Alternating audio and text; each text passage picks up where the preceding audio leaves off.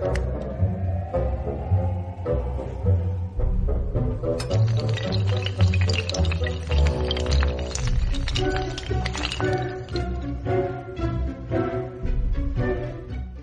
Bienvenidos, bienvenidos a esto que denominamos la taberna de Sócrates. Hoy con nuestra invitada de lujo, Bárbara Regil, y los dos prietitos que dirigen este, este podcast para ustedes desde casa. Panchito, ¿cómo estás? Panchito, una vez más aquí, este, muy contentos grabando desde casa. ¿Qué onda, Manuel? Me imagino que tú eres el otro prietito también, ¿no? O no sé, no te identificas. no, claro que sí. la, la, raza de bronce. Claro, no, yo, yo a diferencia de lo que dice Regil, yo soy feo, pero no por ser morenito, ya sabes. no son... Dice que hay que feo, pero no, no, no. no aquí, es, no es por eso, pues es por otras cosas. Exacto, sí, yo nací feo por otras razones. En fin, Manuel, aquí estamos otra vez. Qué gusto saludarte como siempre después de una semana de ausencia porque te has vuelto una superestrella y una persona muy ocupada. Pero aquí estamos de vuelta una vez más, eh, entrando a las casitas de todas las personas que se toman una hora de su tiempo a la semana para escucharnos.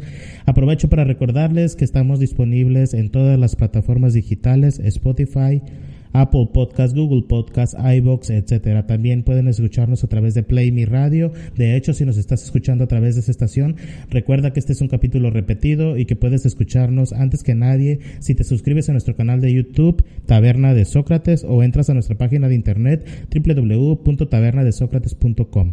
Fuera el spam. Gusto saludarte, Manuel. Eh, cuéntame cómo te ha tratado esta quincena en la que no hubo taberna eh, porque a mí me ha tratado bien, solo que un poco más aburrido. No sé si a ti te pasa, pero yo ya utilizo como entretenimiento personal este podcast.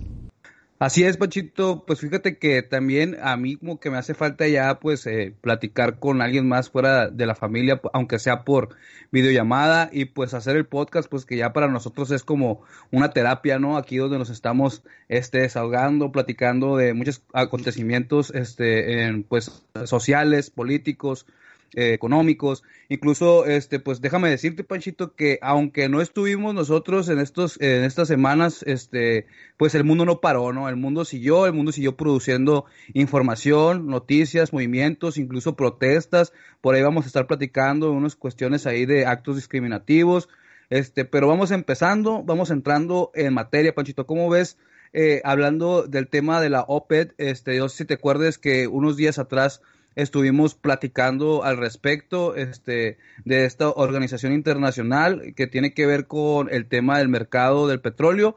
Y pues ahí estuvimos haciendo, arriesgándonos un poco, ¿no? Eh, hacer unas predicciones de cómo, qué iba a acontecer eh, con el tema del precio de los barriles de, petróleo, este, el tema del combustible. Y pues, Pachito, ¿cómo ves este tema que, que acaba de ocurrir? Eh, para que nos platiques un poquito de cuál es la actualización, lo novedoso que tenemos de esto. Ya sé, Manuel, las personas que nos hacen el favor de escucharnos y que nos ponen un poquito de atención han de creer que tenemos un pacto con el diablo, que no sé, nosotros provocamos las noticias a nivel mundial para atinarle, ¿no? Pues resulta, Manuel, que lo que hablábamos ya desde hace un mes ocurrió. México ha quedado fuera de los acuerdos de la OPEP Plus, aquel grupo que comanda, digamos, más del 60% del mercado petrolero en el mundo, pues se reunió esta semana para prolongar el acuerdo de reducción de la producción que se había acordado el mes pasado, pero ahora México decidió básicamente no sumarse. Dijo, no, ¿saben qué? Yo ya cumplí con lo acordado y me retiro.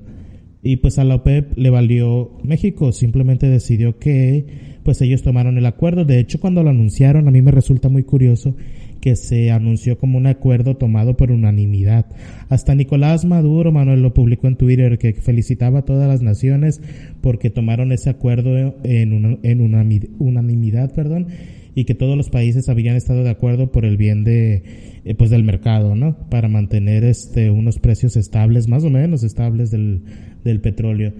Pero ¿por qué México se, no se sumó? Pues dice Rocío Nale, la secretaria de Energía mexicana, que México no queda mal con nadie al hacer esto porque ya cumplió con lo acordado y que simplemente no se está comprometiendo a algo más. El acuerdo se proponía pues prolongar durante un mes más el límite de 9.7 millones de barriles diarios de producción, es decir, México tendría que seguir su reducción ficticia, ya sabemos este tema de 100 mil barriles de petróleo. Eh, así que no nos sumamos, quedamos fuera básicamente. Rocío Nale dice que no pasa nada. Nosotros ya hablábamos desde hace un mes que México eventualmente iba a quedar fuera de este tipo de acuerdos y que por supuesto se corre el riesgo pues de represalias en el mercado, de otro tipo de sanciones no oficiales, digamos, en contra de el crudo mexicano, que de por sí como no es de los de mayor calidad, es muy fácil arrebatarle en mercados. Esperemos que no pase nada, que tenga razón Rocío que simple y sencillamente nos van a dejar ir así en buen pedo y que pues vamos a seguir produciendo petróleo y vendiéndolo al mismo precio a pesar de no acatar los acuerdos de este grupo petrolero. Rocío vale la pena destacar, no asistió a esta reunión, ah, tuvo que asistir el subsecretario de Energía porque pues Rocío estaba ocupada dando el rol con este nuestro presidente en la gira famosa de esta semana que realizó porque él no tiene peligro de contagiarse por COVID, ya sabemos que lo protegen las estampitas y la fuerza moral. No, sí, este también este decir, ¿no, Panchito? Aquí me quedarían unas dudas y, y pues como lo que habíamos comentado anteriormente, o sea, una, pues Estados Unidos, eh, que ahora no nos quiso rescatar, ahora ya no hubo por ahí un arreglo o un convenio en el que Estados Unidos intercediera por nosotros. Este, y la otra, este, pues realmente, eh, pues tenemos ahí un pendiente con Estados Unidos del otro acuerdo que se hizo, ¿no? Entonces, ¿qué tanto nos va a afectar? Creo que aquí eh, llama la atención pensar que nuestro gobierno federal todavía no se ha dado cuenta que estamos en una, está bien defender la soberanía de nuestros energéticos, pero también saber, ¿no? Que estamos en una dinámica social globalizada y que pues este tema de la economía responde a la oferta y la demanda y el mercado, pues hay una institución que, que, que mueve este mercado que realmente pues es la OPED y, aquí el tema es que eh, pues si México ya no está ahí, pues cuáles van a ser las repercusiones económicas en la cuestión este del costos del crudo y de todo este tema, ¿no? Este de los combustibles. Y por otro lado, pues este también ahora sí como el meme, ¿no? De, el meme ese de que dice, ahora somos los malos, o nosotros somos los malos, eh, ahora nosotros somos Venezuela, este, pues ahora que, ahora hasta Venezuela eh, se suma a, y se congratula de este tipo de actos en los cuales México no, no coopera, entonces, eh, pues, ¿qué, ¿qué, qué, onda ahí, no? ¿Qué, qué, en qué lugar nos deja México en Latinoamérica? Y pues no nada más aquí, sino en todo el, el mundo, ¿no?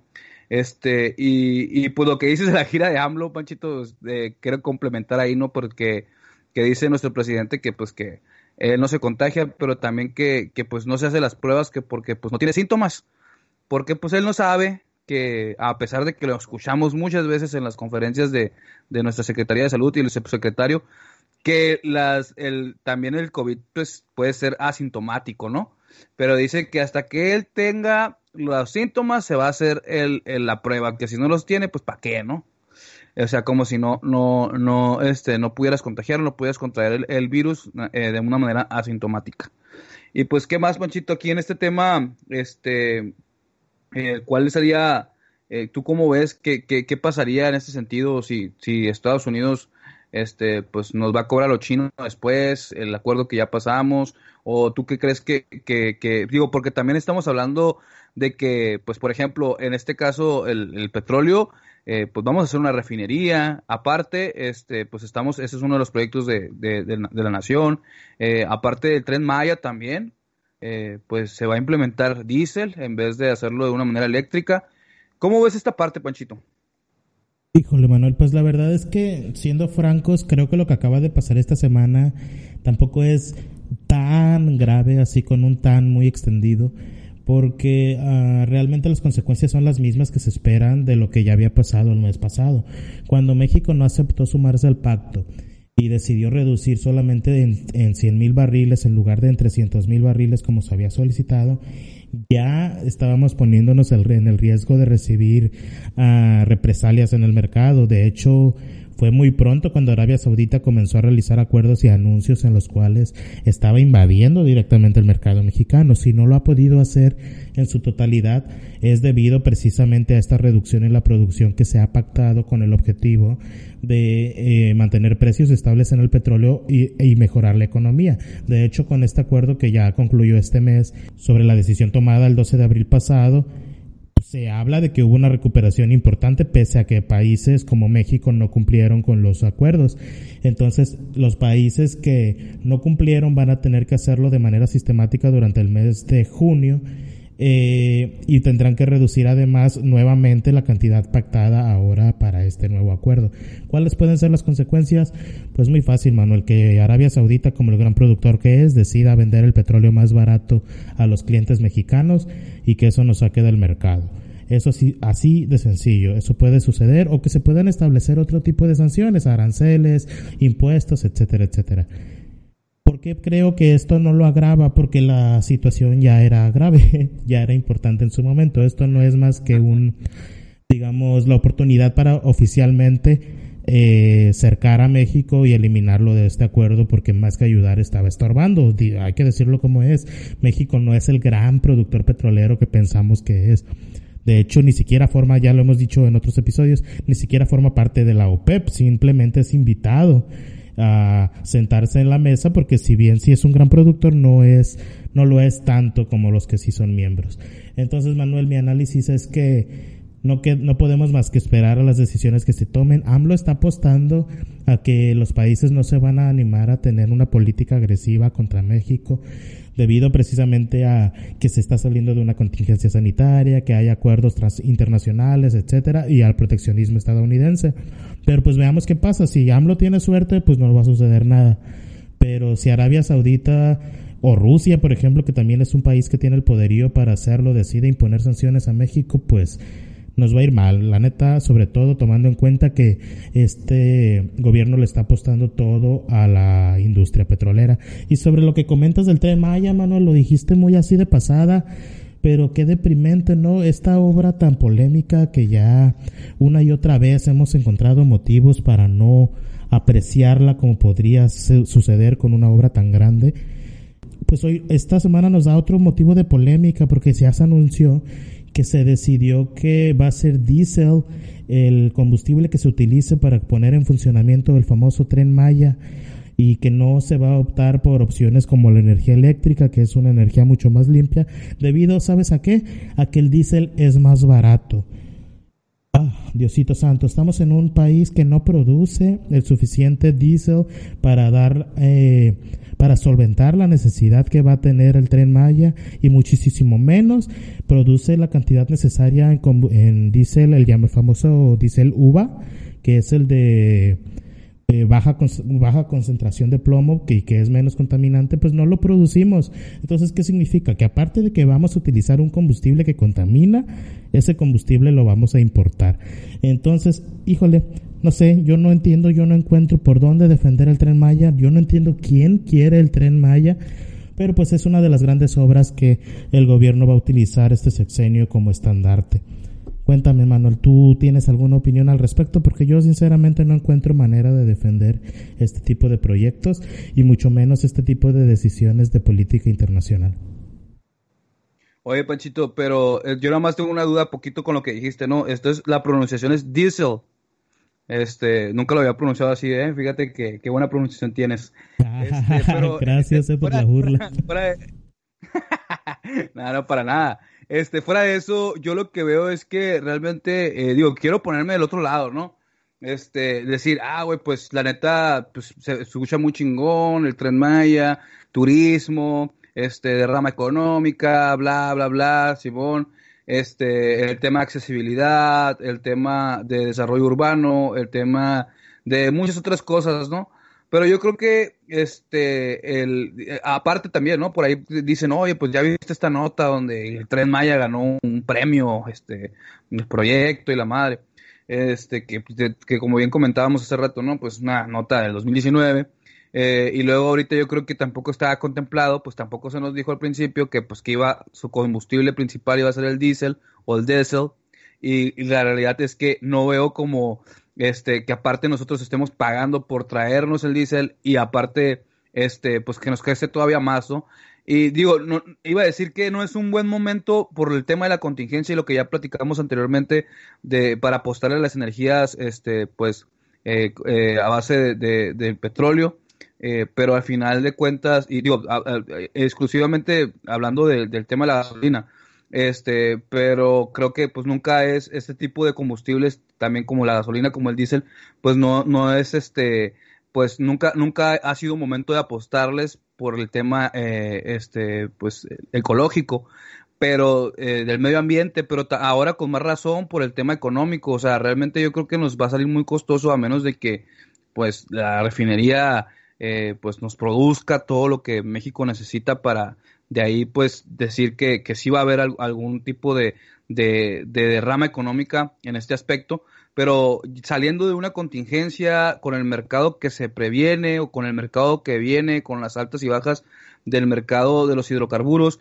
yo creo que sí es muy complicado apostarle a ellos eh, y, y, pues menos, mucho más, con más razón, si estás presentando un proyecto que pareciera le estaba apostando a vivir de una manera armónica con el ecosistema en el cual va a transitar, ¿no? Que es una de las quejas también, donde este, este tren Maya va a transitar, pues, eh, pues estamos hablando de lugares, este, zonas protegidas, lugares, este, pues, que, donde hay vegetación, y pues yo creo que, pues, de ahí ya pierde el encanto, ¿no? O sea, para mí ya desde un principio era como que, oye, pues, eh, toda la, fauna que vas a, molestar, la, flora que vas a remover, y aparte todavía me estás diciendo que pues va a, va, va a ser un, un, una, este, un tren que pues va, va a contaminar y lo vas a tener ahí, pues, o sea, propiamente en un ambiente en el que pues que contrarrestar lo que lo, lo, bueno que nos da la naturaleza con este tipo de implementaciones, ¿no?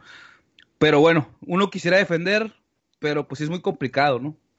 Sí, no, definitivamente no resulta sencillo ah, apoyar a los proyectos del presidente. Claro que existen puntos positivos, a ver, pero a mí al menos individualmente no me parecen suficientes para defender la obra. En el caso del premio este que mencionas, del Oracle Project, si quieres criticar mi pronunciación de nuevo, este fue un premio que obviamente hace referencia al impacto económico que puede tener el tren Maya. Sin embargo, también esta misma semana salieron las noticias de que Fonatur, por ejemplo, ya reconoció que no existe un estudio del impacto ambiental que se puede dar por la construcción precisamente de este tren Maya y que de hecho los permisos se obtuvieron ¿Sabes cómo, Manuel? Porque, a ver, no hay corrupción este sexenio, pero los permisos se obtuvieron diciendo que simple y sencillamente iba a ser un mantenimiento de las vías que ya existen. En ningún momento se tramitó pensando en la construcción de una infrastructure, o como decía Peña Nieto, infraestructura nueva. Infrastructure. Este, entonces a mí me parece muy difícil de darle validez a una obra que está empañada porque no se hicieron los estudios correspondientes, porque no se obtuvieron de la manera adecuada los, los permisos correspondientes, que prevalece la, el impacto económico por sobre el impacto ambiental que se puede ocasionar.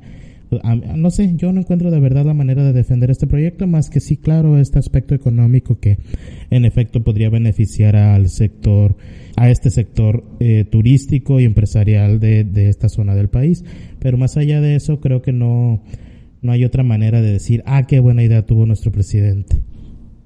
No, pues yo primero quiero aclarar, Pochito, que lo de la pronunciación te lo estoy admirando, eh, te lo estoy este, chuleando, porque a mí me gustaría tener esa pronunciación con ese estilacho que traes. Y la otra, es, te escuchas muy refinado. Y la otra parte es que yo creo, Panchito, que la neta de lo que escucho, esto, esto, esto último que acabo de escuchar, no te lo puedo creer porque siento que, que, estamos hablando de un gobierno distinto. A nosotros nos prometieron que a partir de 2018 se acabó la corrupción y yo no creo que hayan tramitado los permisos de esa forma. ¿eh? A mí se me hace muy raro lo que estás diciendo, Panchito. A mí se me hace que tú eras del PRIAN y te quitaron un hueso y por eso andas así. Pero está bien. Este, vamos a, vamos a decir que creemos que, que realmente así pasó porque así pasó, raza, estoy, estoy, estoy siendo sarcástico, ¿eh? Este, realmente, este, pues digo, e, es un problema muy grande, pues que no nada más es la cuestión de, de, de, la corrupción que hay eh, detrás de la tramitología, sino que también pues de los impactos ambientales que va a tener esto, ¿no? Que nunca, que no se compensa una cosa con la otra, pues, o sea, el hecho de que ellos, o que, alguien pueda salir a arriesgarse, que no, no, lo han hecho, nada más estoy este, suponiendo o, o eh, este, pues, pensando más allá, este, que alguien salga y diga, no, pues es que esto va a tener una derrama de 8 millones, 80 millones de, de dólares, de pesos al año, bla, bla, bla, Y pues con eso vamos a rehabilitar zonas verdes y vamos a contrarrestar el tema de la contaminación y vamos a... O sea, realmente el impacto ambiental yo creo que es muy complejo que se pueda resarcir con una cuestión económica, ¿no? Pero bueno, ahí en esa parte yo creo que lo pues... No sé, Pachito, a menos si quieres comentar algo más.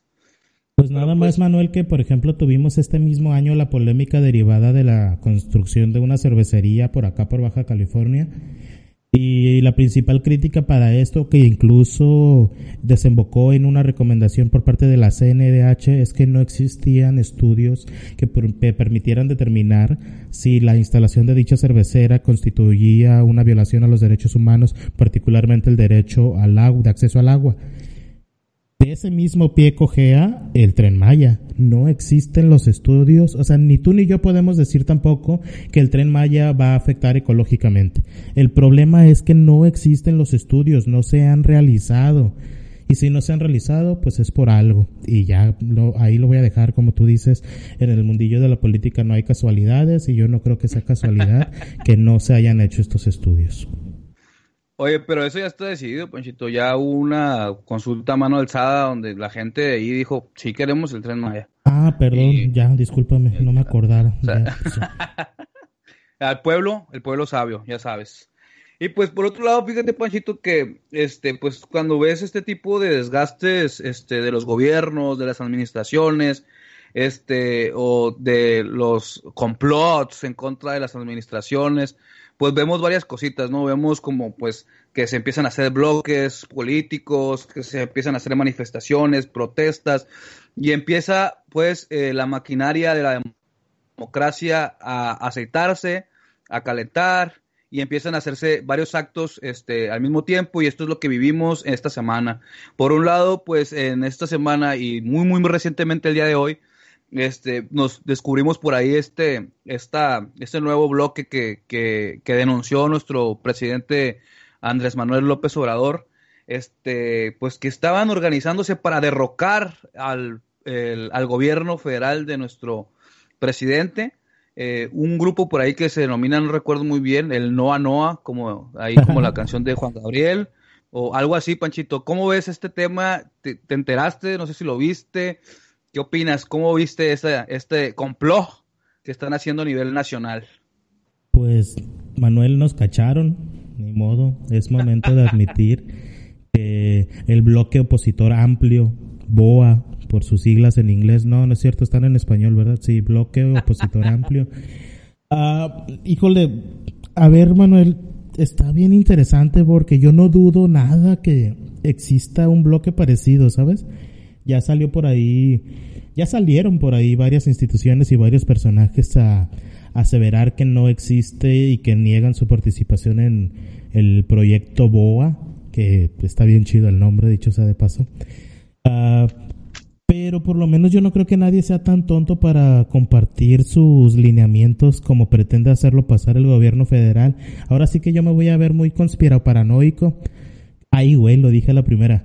Bueno, este, yo me voy a ver así porque se me hace imposible pensar que de verdad esta información, porque lo estoy viendo, lo tengo aquí abierto en mi computadora, el proyecto BOA que busca, busca derrocar a un presidente en nuestro país. Ay, güey, está pésimamente redactado, está pésimamente planificado y es hasta inocente. Yo no encuentro algo que realmente sea tan grave o tan difícil de imaginar. Pienso que una esta la SAFADE, la de derecho, la sociedad de alumnos podría haber hecho este plan para derrocar a AMLO.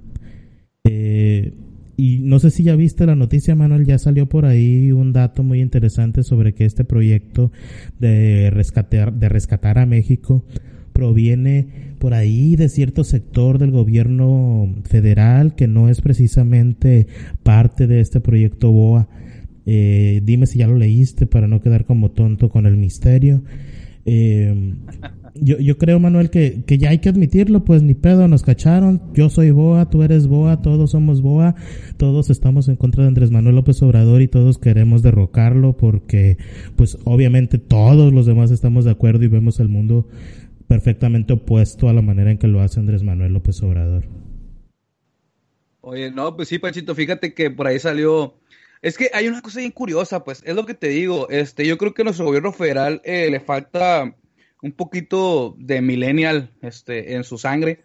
Eh, realmente, eh, pues hay una situación ahí interesante sobre el tema de los metadatos, ¿no? O sea, tan fácil como que si me pasan un documento, yo creo que los que son maestros van a entender. Este, ahorita en el nivel que estamos, este, pues manejamos mucho el tema digital y pues realmente, este, o por lo menos lo básico, ¿no? Pues que Word y todo el Office y toda esta situación. Entonces, yo creo que de alguna manera sabemos cómo, pues, cómo opera y cómo funciona.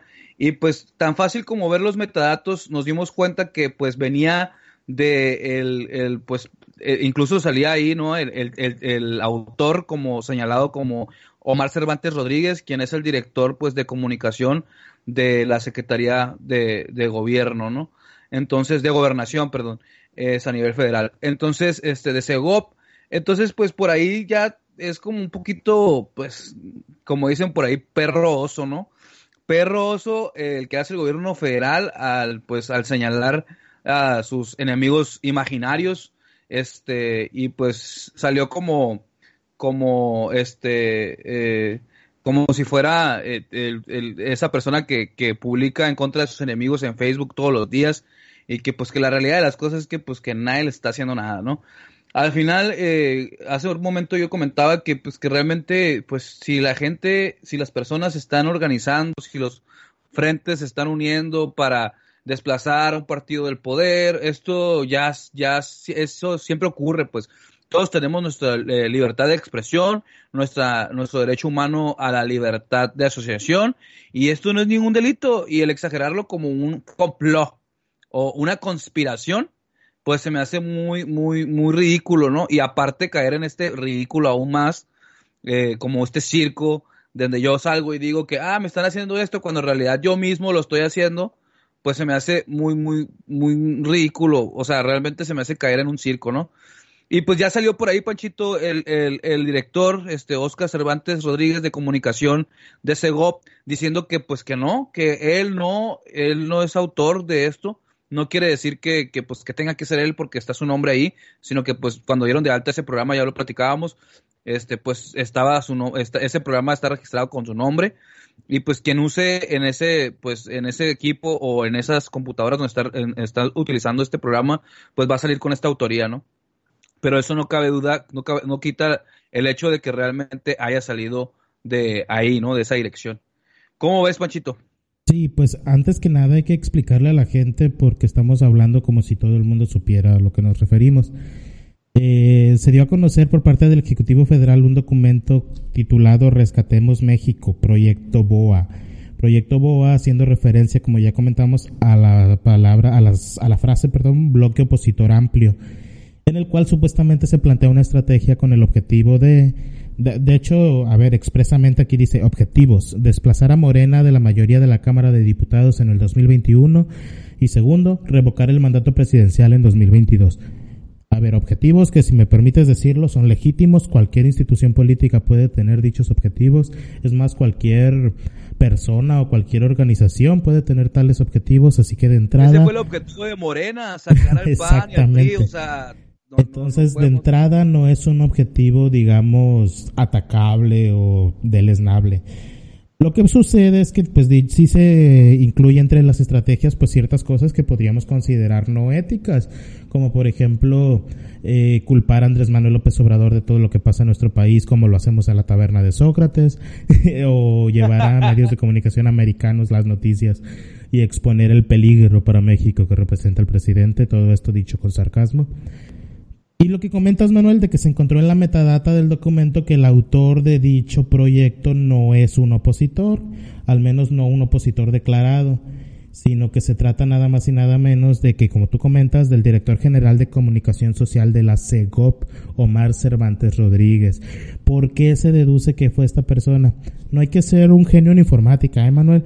Tú mismo y todos los que nos escuchan, si tienes un documento de Word guardado en tu computadora, basta con que pongas el cursor arribita, no le hagas clic, nomás ponerlo arriba del documento y ahí te va a salir. Tipo de documento, pues documento de Microsoft Word, autores y ahí viene el nombre de la persona. Todos los documentos traen eso y no significa que tú pusiste manualmente, ah, pues yo soy el autor de este documento y me llamo Francisco Robles. Cuando registras la computadora o cuando instalas el programa de ofimática en tu computadora, pues te piden poner un nombre y ese nombre es el que se asigna como autor en todos los documentos. ¿Qué pudo haber sucedido, Manuel? Siendo muy generosos con, eh, con la 4T, pues puede ser que la persona que haya ideado este proyecto se llame Omar Cervantes Rodríguez, pero sea otro. Que sea pura casualidad, ¿no? Que el director general de comunicación social sea el, el que haya hecho este documento. Digo, es totalmente absurdo lo que estoy diciendo, pero vamos a dar ese beneficio de la duda. Yo no creo que sea así, Manuel. ¿Tú qué opinas? ¿Habrá sido esta persona? También hay otra manera de checar estos metadatos porque, por ejemplo, el documento viene en Word, digo, en PDF. Lo que hay que hacer es seleccionar el documento, darle en propiedades, se te va a abrir una ventana, en esa ventana haces clic en detalles y ahí te aparece hasta el nombre de la computadora en que se hizo, no nada más el nombre del autor, también cómo se llamaba el equipo. Entonces no hay manera de, echarse para atrás, ¿no? Pues si sale que fuiste tú, no, no vale la pena salir a desmentir, ya quedas en menos ridículo. Pero de todas maneras, si se da el caso de que simplemente son tocayos, para mí es un plan totalmente legítimo y se me hace totalmente normal de que haya personas allá afuera buscando organizarse para cambiar la vida pública de nuestro país actualmente. Sí, acuérdate que a veces tu enemigo pues está a un lado de ti, ¿no? A lo mejor por ahí López Obrador tiene algún infiltrado pero no, fíjate que yo creo que sí es esta parte ridícula, este, que siempre hemos visto, pues, este, yo la verdad, yo no creo que sea, este, incluso ya salió el CCE, ¿no? El, este, el Consejo Coordinador Empresarial a desmentir y que ellos no son parte de ningún frente en contra de AMLO y creo que otros otras asociaciones también de las eh, organizaciones de la sociedad civil han salido a desmentir este acto que pues que no desconocen este bloque y también pues que ellos no son parte de este tipo de bloques. Este, y lo que no, lo, lo, que debe quedar muy claro pues es que no, no estamos hablando de un delito, ¿no? Entonces, este, que no quieran como encuadrarlo en, esto, encasillarlo en algo así, este, pues realmente pues yo siento que es un mensaje muy bien manejado por nuestro presidente porque pues es victimizarse de algo que no está pasando, pero pues para todos es como, no, pues obvio, o sea, como López Obrador representa este, pues que puede ganar Morena otra vez y pues por eso quieren atacar a López Obrador, a Morena y pues ahí es otra vez, ¿no? Ganar adeptos con este tipo de discursos populistas. Entonces yo por ahí siento que es algo así, ¿no? Pero bueno, tú sabes que Pachito, aquí somos muy mal pensados, pues a lo mejor nos hace falta por ahí ser un poquito más, este, pues más inocentes o menos, este, eh, es, tener menos malicia, pero pero pues ese es el punto, ¿no? El punto es que yo creo que pues qué bueno que se organicen y, y pues ojalá que, que pues que pues realmente tengamos un, una defensa por parte del gobierno no nada más como un discurso sino que pues que con hechos nos demuestre el gobierno federal que por más que se organice la oposición el gobierno federal está cumpliendo y pues que está sacando avante a nuestro país no y pues precisamente este hablando de sacar avante pues hay que eh, hay un tema que no podemos dejar pasar, Panchito, que es el tema del el endeudamiento, ¿no? Eh, este endeudamiento, este, pues que, que pues se supone que no iba a pasar. Este, por ahí vi un, un, comentario que decían en el capítulo de cosas que dijo López Obrador que no iba a hacer y que hizo, pues les presentamos el día de hoy, pues el endeudamiento eh, del Banco de México Obviamente aquí hay muchas cosas que hay que criticar, o sea, me refiero a que hay que señalarlo, porque por ejemplo, en este caso el Banco de México, eh, pues es un organismo autónomo, eh, estas decisiones se toman, pero obviamente también hay, tiene que tener un aval por parte del presidente, o sea, porque hay muchas, muchas cuestiones que se pueden este, justificar de alguna manera, pero lo que no se puede justificar, Pachito, y creo que lo platicamos, es que pues le digas una cosa a las personas, lo que quieren escuchar, y por otro lado, pues hagas otras cosas. No es la primera vez que lo vivimos en México, pero hoy nos toca pues presenciarlo por parte de nuestro presidente López Obrador. ¿Cómo ves, Panchito? Sí, Manuel, fíjate que este tema del préstamo solicitado al Banco Mundial es bastante interesante por varias razones. La primera de ellas, precisamente lo que comentas, que se nos prometió que este gobierno federal no iba a endeudar más al país de ninguna manera y también una y otra vez se ha sostenido que el combate a la corrupción ha permitido tener reservas económicas, que todo el, lo del COVID está controlado, que los programas sociales están garantizados, etcétera. Eh, se nos ha mostrado una economía supuestamente fuerte, mm, y que es la menos golpeada según las palabras de nuestro presidente y aún así tenemos la necesidad de recurrir a financiamiento externo. Lo que dice Andrés Manuel López Obrador en defensa de este préstamo no es mentira, hay que aclarar. Si los créditos con instituciones internacionales, instituciones privadas, son cosas que se tienen contempladas y presupuestadas cuando se hace la planeación este, anual por parte del Congreso no es una cosa que haya decidido hacer de repente. De hecho, una de, la defensa, una de las defensas, perdón, de Andrés Manuel López Obrador es que esto ya se, esto se solicitó desde marzo y que apenas se está aprobando. A mí lo que me hace mucho ruido, Manuel, es que según el Banco Mundial, el préstamo realizado a México es parte del programa de acceso financiero por el COVID-19 y que el préstamo debe ser aplicado a la reactivación de las políticas públicas por el COVID-19. Literalmente así se llama el programa y literalmente ese es el título del, del contrato o el acuerdo firmado entre el gobierno mexicano y el Banco Mundial. Sin embargo, el día de ayer, no, antier, si no me equivoco, en el Twitter de la Secretaría de Hacienda, o Twitter pues para que sigas con lo de la pronunciación, el titular de la Secretaría de Hacienda salió a decir que el crédito solicitado no va a ser aplicado para atender a las políticas públicas derivadas del coronavirus, que es un préstamo que viene sin etiquetas y que por lo tanto lo van a usar nada más así para otras cosas, no sabemos para qué. A mí me resulta muy interesante porque ya partíamos del problema de que México había solicitado un préstamo cuando había dicho que no lo necesitaba. Después teníamos el problema de que supuestamente se iba a dedicar a nueve líneas de acción principales para la reactivación por el COVID-19, las cuales no sabíamos cuáles eran esas nueve, y después nos enfrentamos a esta declaración de que Simón sí me prestaron, pero no es para temas de COVID-19 y lo voy a usar para otra cosa. ¿Qué es esa otra cosa? Tampoco sabemos. Entonces estamos ante un fenómeno de estos multifactoriales, Manuel, porque, a ver, pedimos dinero cuando según no lo necesitamos, pedimos dinero para atender a la crisis por COVID y decimos que no lo vamos a dedicar a la crisis por COVID y decimos que el dinero no viene etiquetado y no explicamos para qué vamos a utilizar ese dinero. No sé, a mí no me suena nada transparente, a mí no me suena nada nuevo tampoco. Este, este tipo de casos ocurrían día sí, día también en los gobiernos anteriores pero me parece eh, un muy mal síntoma que siga ocurriendo en un gobierno que nos prometió hacer las cosas de una manera distinta. Sí, yo creo que ese es el, es el dolor, ¿no? O sea, es lo que a lo mejor nos duele a muchos, lejos de que nos duela que perdía, perdiéramos un hueso y que nosotros en el PRIAN y, uy, no, éramos ricos en la otra administración y ahora ya somos pobres, nada más porque éramos corruptos. Lejos de que eso sea el ardor, la realidad de las cosas es que lo que nos duele a la gente común y la gente a pie es que pues este gobierno pues llegó con una alta expectativa moral para nosotros eh, muchos creímos, me sumo, yo, yo la verdad, yo creo que, que, muchos estábamos en esa postura de que, pues bueno, hay que dar la oportunidad a algo distinto, este, a lo mejor pues nos dan una sorpresa, y pues sí, nos llevamos una sorpresa, y pues es precisamente esta, ¿no? Este, el por qué nosotros estemos señalando esto es precisamente porque mucha gente está decepcionada de este tipo de acciones, esperando, teniendo, tener altas expectativas para pues terminar en lo mismo, o a veces en algunas acciones, no estoy diciendo que en todas, pues peor, ¿no?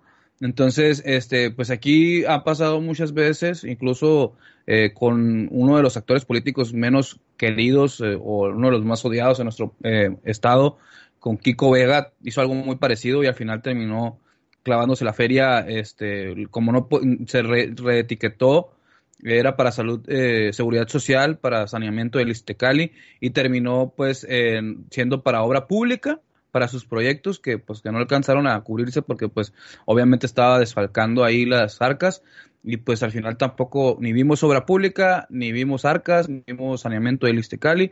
Esperemos que no sea el caso, ¿no? Pero bueno, así es, Panchito, pues ¿cómo ves? Pasando a otros temas, este, digo, salvo que quieras cerrar aquí tu participación de este específicamente. Sí, Manuel, eh, creo que sé qué tema vas a abordar y creo que yo también me interesa mencionarlo, que Andrés Manuel López Obrador, Morena y la 4T no son los únicos políticos que siguen haciendo las cosas y repitiendo hechos lamentables que ya han ocurrido con otros gobernantes. Me imagino que para allá vas, así que dale y ahorita Así es. Sí, precisamente, este, pues uno, estamos hablando ahorita del tema, pues, de, de, la corrupción que puede haber en las arcas o del presupuesto público, pero también otra de las cosas que vivimos en otros sexenios y que este sexenio parece no ser la, la, este, la excepción, es que el gobierno de Jalisco eh, estuvimos y fuimos testigos de unas manifestaciones que derivaron eh, también a nivel internacional en Estados Unidos, en diferentes puntos del país eh, vecino, eh, por el tema del racismo, de la brutalidad policíaca, del abuso de autoridad este, y pues fíjate que vino a golpear acá, este, a nuestro país, en Jalisco se, se movilizaron, este, muchas personas, eh, hubo unas manifestaciones, este, eh, por el tema de Giovanni. Fíjate que para las personas que no estén enteradas, que no sepan cuál es, qué es lo que sucedió en Jalisco, en un municipio, en un, en un, en un, en un pequeño municipio de Jalisco, eh, un albañil llamado Giovanni López, estaba en la vía pública eh, sin cubrebocas. La indicación del gobierno estatal, pues siempre ha sido, fue muy restrictiva desde el principio en el gobierno estatal en Jalisco.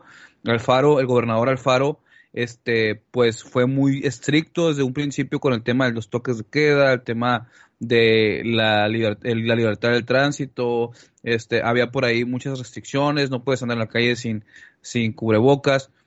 Este, pero pues se llevó al extremo de que esta persona fue eh, arrestada, eh, privada de su libertad, pero al día siguiente apareció en un hospital, no apareció, lo dejaron en un hospital, este, y pues muy, muy lastimado, este, incluso ya, este, pues perdió la vida, ¿no? Este, perdió la vida y al analizar y al ver eh, el, cuál fue la situación, pues tenía varias varios, varias heridas internas, este, eh, tenía eh, pues heridas en la cabeza que lo llevaron y provocaron su muerte, ¿no? Lo que, lo que este indicio de violencia pues fue lo que llevó a la conclusión de que fue abusado eh, por los oficiales, por el cuerpo policíaco del municipio y que pues que terminó en su culminó en su en su muerte y su deceso, ¿no? En su deceso. Entonces, pues por ahí estaban exigiendo justicia por esta pues, pues este terrible acto, este, este abuso de autoridad por parte de los policías y pues, eh, pues se armó, se armó la protesta, eh, por ahí hubo, este, pues muchos actos particulares, eh, algunos que cayeron, este, en, en, pues, violencia, pero pues esto, estos fueron los actos que acontecieron ahí en Jalisco, Pachito, ¿cómo ves? Sí, Manuel, es totalmente lamentable que sigan ocurriendo este tipo de hechos partiendo de la muerte de esta persona. Pues Giovanni es una persona que definitivamente no merecía encontrar la muerte de la manera en que la encontró a manos de autoridades que hacen uso indebido de la fuerza. Eh, particularmente en este caso en que se atribuye que su detención y posterior fallecimiento se debió a golpizas propinadas simplemente porque eh, esta persona no portaba cubrebocas en un estado que ha sido polémico en los últimos días, tanto por el tema de las restricciones por el COVID-19, como por otros temas de endeudamiento público por parte del gobernador panista Alfaro. Eh, es lamentable que este, sigamos hablando de este tipo de hechos y también que hayan vuelto a ocurrir detenciones arbitrarias con días posterior de, de, posterioridad ante los hechos ocurridos con Giovanni. Salieron jóvenes y adultos a protestar uh, por los hechos ocurridos y la respuesta del gobierno fue precisamente realizar más detenciones arbitrarias, detener a gran parte de las, bueno, no a gran parte, sino algunas personas de las involucradas en las marchas. Fueron detenidas de manera ilegal en vehículos no oficiales con este autoridades no uniformadas y no identificadas, por lo cual las personas y familiares no tenían idea del paradero de sus hijos o pues de sus familiares. Posteriormente, ante la polémica levantada, el gobernador Alfaro dio a conocer que se iban a liberar estas personas. Y muchos colectivos y la sociedad en general se ha mostrado conforme con que se haya liberado a estas personas, que haber dicho sea de paso, no han sido liberadas todas. Y si acaso así ha sido, o sea, si acaso sí fueron liberadas, aún no se conoce el paradero de por lo menos ocho personas, al menos hasta la última vez que yo leí la información actualizada, sigue, sigue habiendo personas que fueron detenidas y que no se sabe su paradero. Pero bueno, insisto, la sociedad y muchos colectivos se muestran conformes y dicen, bueno, el gobierno ya cumplió, pero a mí se me hace gravísimo que este tipo de cosas sigan ocurriendo y ya lo he dicho con la 4T y lo sostengo con el PAN también. No podemos permitir que el gobierno se salga con la suya simplemente dando reversa a los actos que cometen fueron detenciones ilegales auspiciadas por el gobierno porque son gobierno a final de cuentas. Se alega por ahí de que, ah, pues fueron fuerzas municipales, pero eso no justifica. Existen, ah, se supone que existe coordinación entre las eh, autoridades municipales y estatales, por lo tanto la responsabilidad estatal es clara y aunque se haya liberado a una gran cantidad de personas que fueron detenidas con violencia y de manera ilegal, para mí eso no deslinda de responsabilidad del Estado, es gravísimo y debería rendir cuentas. Por ahí la Comisión Estatal de Derechos Humanos de Jalisco se me hace que se está quedando corta porque hasta donde yo sé no se ha emitido ninguna clase de eh, requerimiento. Recomendación. recomendación es muy pronto, Manuel, pero ninguna clase de requerimiento de información. No, no hay informes justificados por parte de la autoridad estatal, lo cual se me hace gravísimo tomando en cuenta el tiempo que ha transcurrido. Entonces, pues señalar por ahí también eso, Manuel, que no solamente una fuerza política peca de este tipo de cosas. A mí particularmente se me hace, si cabe, hasta más grave que ocurra esto. Estamos hablando de pérdida de vidas humanas y pérdida de, de la seguridad y violencia directa a los derechos humanos de las personas porque estás hablando de fallecimientos, estás hablando de privación ilegal de la libertad y estás hablando de que la certeza jurídica simple y sencillamente deja de existir cuando la autoridad toma en sus manos eh, este tipo de acciones totalmente injustificadas e ilegales para reprimir temas políticos, porque también aquí hay que señalarlo. Es claro que hay aspectos políticos en, en este tema. Las, las protestas vienen en un clima en el cual el gobernador Alfaro ha estado en franca contraposición a la 4T y todos, los dos se tiran la bolita el uno al otro, ¿sabes? Para mí el que las lleva de perder es Alfaro, porque al final del día, pues él es la autoridad responsable y es el que debería de salir a dar la cara y no solo para decir, ahí ya los liberamos, sino para explicar lo que ocurrió y comprometerse a que este tipo de actos dejen de ocurrir. A mí se me hace un insulto su discurso, o sea, atacando como al presidente López Obrador, eh, pero minorizando la situación, ¿no? O sea, decir, ah, es que aquí vinieron a hacer este, todos estos disturbios, pero pues son operados por la 4T, por Morena, y eso no justifica, o sea, las personas son personas, sus derechos son sus derechos, y la represión, o sea, están haciendo una manifestación por la represión policial o por el abuso de autoridad y vienes en la misma manifestación a corromper otra vez los derechos humanos de este tipo, yo creo que la verdad es que nada dista, Ponchito, yo no siento que sea muy distinta la situación de Atenco, la situación de los 43 en Ayotzinapa, a lo que ocurrió, o sea, aunque sean ocho, aunque sean cinco, aunque hubiera sido un desaparecido, o sea, realmente yo creo que ahí en Jalisco, en Jalisco deberían estar exigiendo pues respuestas y pues también a lo mejor hasta pues dónde, dónde está la comisión estatal como bien dices la destitución de los de algún cuerpo policiaco de algún alto mando del propio gobernador. O sea hay unas hay muchas consecuencias que yo creo que deberían derivar de este tipo de actos irresponsables. Lejos de lo que vimos en Twitter no que fue como una tendencia en el tema de que Alfaro presidente y que de 2024 y esta situación, yo creo que tenemos que tener mucho cuidado con el tema de la represión y restricción a derechos humanos. Este gobierno estatal, el gobierno estatal de Jalisco, abanderado por este Alfaro, ha sido muy característico que desde que inició la, la, la pandemia, este, fue muy restrictivo de derechos humanos, eh, fue totalitario, fue este, pues muy invasivo y pareciera que optaron por esta fórmula, ¿no? La fórmula de, de, de, suprimir y de, de, contener los derechos humanos, eh, pues de, manera indiscriminada. este, y pues lo están haciendo tanto en la cuestión de la pandemia como en la cuestión política, como en la cuestión de seguridad pública. O sea, no, no le veo como que este, este, esta fórmula para ellos ha sido un común denominador en muchos aspectos.